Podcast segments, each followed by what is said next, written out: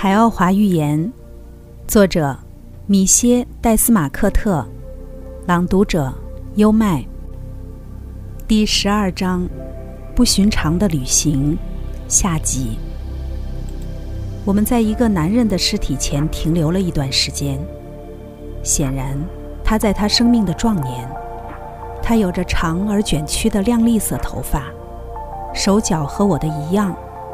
他的皮肤是一种熟悉的肤色，一种来自地球人的肤色。他身高大约有一米八，面部光滑，有着高贵的容貌，下巴上有一撮柔软的山羊胡。我转向涛，他的眼睛正盯着我。人们会说他来自地球，我说。从某种意义上说，他是。但从另一个角度讲，他不是。你听过关于他的故事，应该很了解他。我感到很好奇，于是靠得更近了一些，去研究他的脸。直到涛用心灵感应说道：“看看他的手和脚，以及他的肋部。”涛和拉涛利将我带到离尸体更近的地方，使我可以清楚地看到。他的脚上和手腕上的伤痕。他的肋部有一道很深的伤口，大约二十厘米。他怎么了？他被钉死在十字架上，米歇。这就是我们今早谈过的基督的身体。幸好，我的主人们已经预料到了我的反应，并一直用胳膊架着我。我确信在那时我不可能操控我的利提欧克拉。我在那儿，凝视着基督的身体，他被那么多地球上的人们崇拜和谈论，在过去两千年里引起了这么多的争论，成了那么多研究的主题。我伸手想去摸着身体，但被同伴们阻止了，他们把我架走。你的名字不叫托马斯，为什么你一定要摸它？你的心中还有疑问吗？涛说道。你瞧，你证实了我今早说过的话。你在寻找证据。我为自己刚才的举动羞得无地自容。涛对我的懊悔表示理解。我知道，米歇，那是本能的，我可以理解。在任何情况下，你都不能摸这些尸体，没人可以，除了那七位长老涛拉中的一位。事实上。是长老们掏拉将这些尸体安置在了一种保存以及悬浮的状态中，就像你看到的这些，而且他们每人都能这样做。这些正是他们在活着的时候的肉体吗？当然。可他们是怎么保存的呢？这里有多少尸体？他们为什么在这儿？你记不记得，当我们将你从你的星球上带走时？我告诉过你，你问的有些问题是不会得到我们的解答的。我当时解释说，你将和我们学习所有你需要知道的，但有些事情仍将是个谜，因为你一定不能写下某些核心问题。你刚刚问的问题就因为这个重要的原因而不能被回答。不过，我可以告诉你，这个都扣里有一百四十七具尸体。我知道，就此再问是没有用的。但当我们在尸体间漫游时，我问了另外几个让我很感兴趣的问题：你们有摩西的尸体吗？还有，为什么他们都在这个没有地板的都扣中悬浮着？我们只有基督的尸体是来自你们星球的，他们悬浮着是为了能被很好的保存。这湖水特有的性质。也有助于保存尸体。其他的那些人是谁？他们来自各种星球，在那里，他们每个人都曾扮演过一个十分重要的角色。其中有一个尸体我记得很清楚，他大约五十厘米高，而且除了深黄色的皮肤和没有眼睛之外，样子很像一个地球人。代替眼睛的是他前额中央的一种角。我问他怎么能看东西，他告诉我，在那凸起的末端有两只复眼，就像苍蝇的眼睛一样。我可以看见那闭着的眼皮儿上有几道裂缝。自然界真是无奇不有，我小声说道。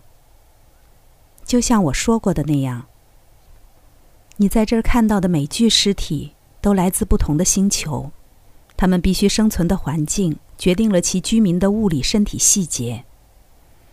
我看不到有谁像阿尔基，而且你永远也看不到。不知道为什么。但我感觉我不应再继续深入这个话题了。在这次以死亡为主题的参观中，我看到了像北美红印第安人的尸体，但那不是；我看到另一些像非洲黑人的尸体，但那也不是；我看到一具悬浮在空中的日本人尸体，但实际也不是。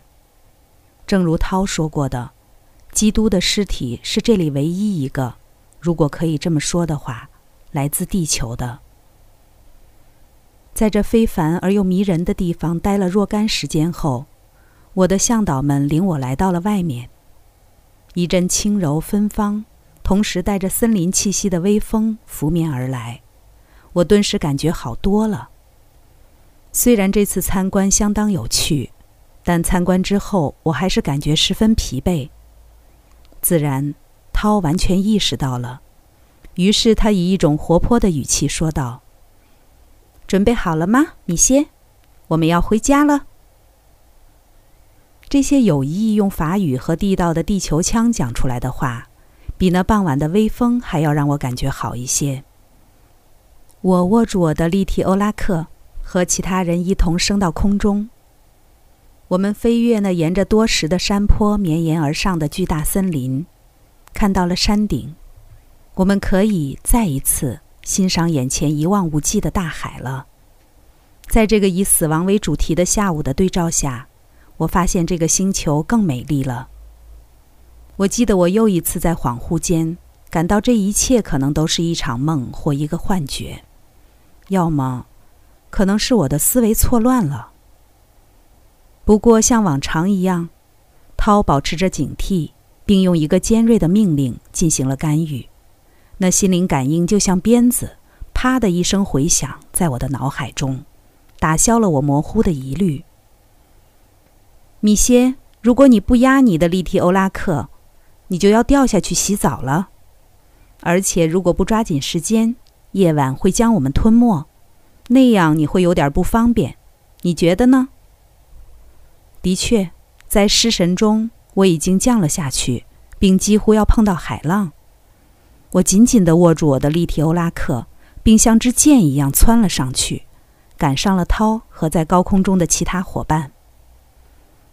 太阳已经很低了，天空十分晴朗，大海变成了一种橘黄色，这使我感到惊讶，因为我从未想过海水可以呈现出这样一种色调。用心灵感应询问后，他们给我的讲解是：有时在一天的这个时候，大片的橙色浮游生物会上浮到海面。海水之所以看起来是这个样子，是因为里面包含着数量巨大的浮游生物。这是一个多么壮丽的景色啊！蓝绿色的天空，橘黄色的大海，一切都被金色的光笼罩着。而在这个星球上，金色的光芒似乎无处不在。突然间，我的同伴们升高了高度，我赶紧跟上了他们。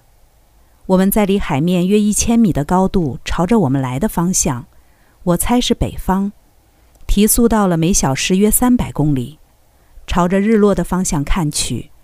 我可以在海面上看见一条宽广的黑带，我都不用问，讲解很快就来了。这是努柔卡，我们的大陆之一，它像整个亚洲一样大。我们要去参观它吗？我问道。涛没有回复，这使我感到很惊讶。这是他第一次无视我的问题。我想可能是我的心灵感应能量不足了。于是我又用法语问了一遍这个问题，并在这么做的时候提高了我的声音。看那边，他说道。我转过头，看到一大群真正的鸟儿正要穿过我们的路线，它们有着各种色彩。由于害怕和它们相撞，我下降了几百米。它们以一种不可思议的速度从我附近掠过，但这是由于它们的速度太快了，还是我们的速度太快？我想可能是由于双方的叠加速度，才使他们消失的那么快吧。但就在这时，一件事使我大为吃惊。向上方一看，我发现涛和其他人并没有改变他们的高度。他们是怎么做到没有与那群带着翅膀的编队相撞呢？我瞥了一眼涛，意识到他已经知道了我的想法。我突然想到，那群鸟出现的正合时宜，就在我提问时。凭我对涛的了解，我知道他一定有他无视我的原因，于是我也就放下了这事。相反的，我决定利用这次机会，好好的飞一飞，在没有翅膀的情况下，并让自己陶醉在周围美丽的色彩中。那色彩正随着太阳沉向海平线而逐渐变化着。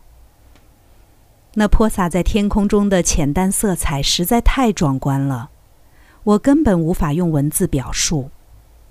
我以为我已经见过这个星球上所有可能的色彩交响曲了，但是我错了。从我们的高度看，天空的色彩效果有时和海洋的形成对比，有时又能很好的相互补充，实在是蔚为壮观。大自然可以协调好这么一系列色彩，真是太不可思议了。它们一直变化着，一直美丽着。我再次感到了那种曾使我昏迷的醉感。与此同时，我收到了一个简洁明了的指示：立刻闭上你的眼睛，米歇。我照办了，之后醉感消失了。然而，闭着眼就不好操纵利蒂欧拉克。并保持在队列中了，特别是对一个在这方面的新手来说，不可避免的，我一会儿偏左，一会儿偏右，时上时下。我收到另一个指示，这次不那么紧迫了。看着拉提欧努斯的背，米歇，眼睛别离开他，并盯着他的翅膀。我睁开眼，看见拉提欧努斯就在我前方。奇怪的是，它长出的黑色翅膀并未使我感到一丝惊讶。于是我全神贯注地盯着它们。过了一段时间，涛靠近我，用法语说道：“我们就要到了，米歇，跟着我们。”当拉提欧努斯的翅膀消失时，我觉得同样自然。我随着大家飞向下面的大海。我们可以看见我的都扣所在的那个小岛了，它就像彩色桌布上的一颗宝石。在快速接近时，我们被一片绝妙的、绚丽的色彩包围了，因为那时太阳正在潜入波涛中。我不得不加快了飞向我的都扣的速度，因为那由颜色的美丽导致的醉感再次威胁着要将我淹没，所以我得半闭着眼睛。我们现在在海平面飞行，没多久就穿过沙滩，钻进了那些绕着我的都扣的枝叶中。然而我的着陆并不成功，我发现自己在进入都扣后跨在了椅背上。